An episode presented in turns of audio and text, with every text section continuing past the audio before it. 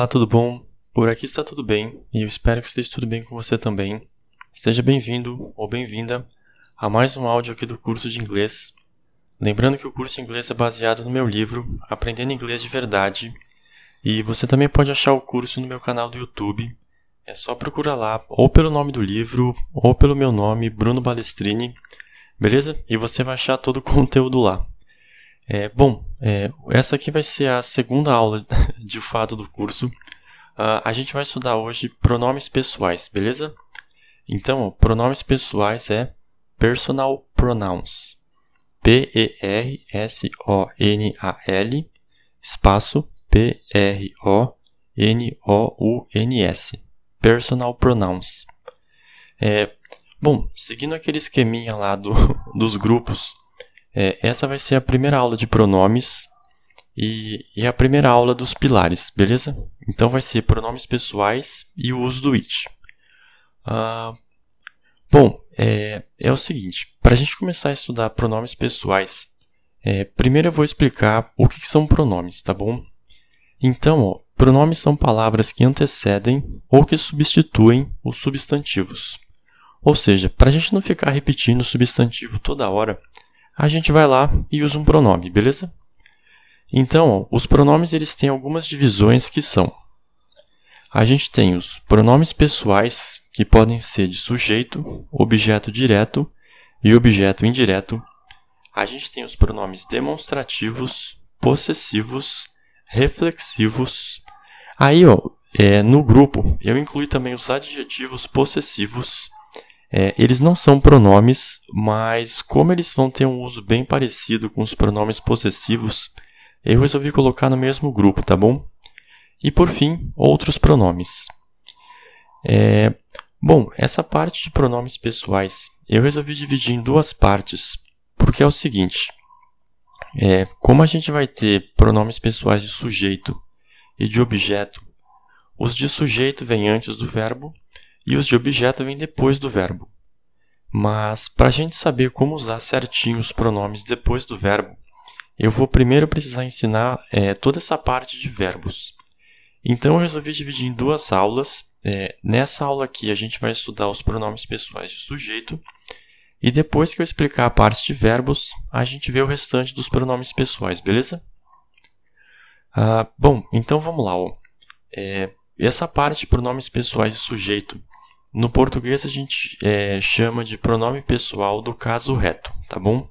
É, não precisa ficar preocupado com esse nome, é só para você saber mesmo, beleza? Então, ó, vamos lá. É, vamos começar com o uso do it e com os pronomes do inglês. Então, quais seriam os pronomes do português? É, a gente vai ter ó, eu, tu, ele, ela, nós, vós e eles e elas. Em inglês, isso fica é, I, you, he, she, it, we, you, they. Então, ó, I é a letra I maiúscula, you, Y-O-U, he, H-E, she, S-H-E, it, I-T, we é W-I-E, you é Y-O-U, e they é T-H-E-Y. É, então você percebe que no inglês o segundo pronome do singular é igual ao segundo pronome do plural. É you, beleza? Ah, bom, é, só para ressaltar, é, no livro vai estar tá entre parênteses essa parte de pronúncia, mas como aqui é áudio, é mais fácil fazer a pronúncia. Bom, então é o seguinte, o que seria esse uso do it? É, você percebeu que nos pronomes pessoais a gente tem algo novo que é a aparição do it, certo? É, então, a gente tem o he, o she e o it antes do i. É, no português, a gente pode traduzir como sendo a coisa. Ou seja, é um pronome que tem no inglês, mas que não existe no português. Beleza? Por isso que eu gosto de chamar ele de pilar.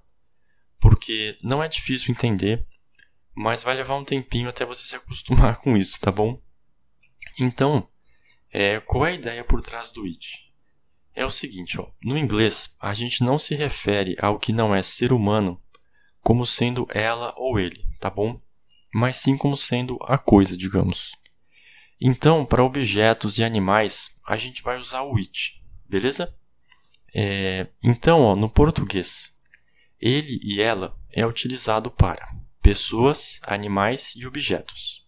No inglês, o he e o she a gente usa para pessoas, o it é utilizado para animais e objetos, e o they, que é o plural, a gente usa para tudo, ou seja, pessoas, animais e objetos, beleza?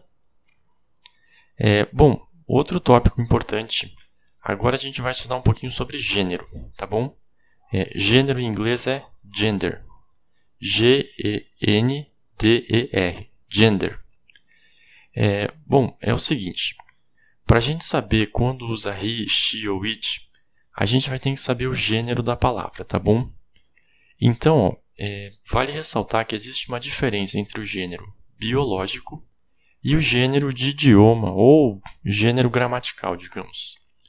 É, então, assim, o gênero do idioma nem sempre vai coincidir com gênero biológico. Então, por exemplo, se você pegar o caso, sei lá, de um animal, por exemplo. Um animal pode ter um gênero biológico masculino, mas para o idioma ele pode ser considerado do gênero feminino. Tá bom? Eu sei que pode parecer um pouquinho estranho isso, é, mas é assim mesmo, beleza? Então, no português, a gente vai ter dois gêneros, que são masculino e o feminino, tá bom? É, todos os substantivos do português são divididos nesses dois gêneros. Então, por exemplo, ó, mesa é feminino, carro é masculino e por aí vai. Então, no português, é, não tem jeito, você tem que decorar o gênero das palavras porque não existe uma regra. É, e o que acontece no português é que, por exemplo, o gênero biológico vai coincidir com o gênero do idioma, tá bom?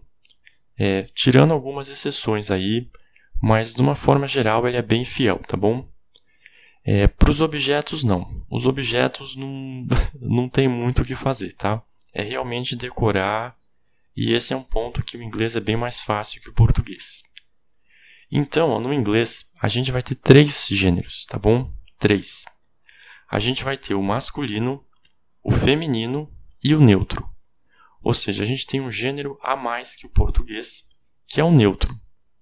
Então, esse gênero neutro, ele tem no inglês, mas ele não existe no português, beleza?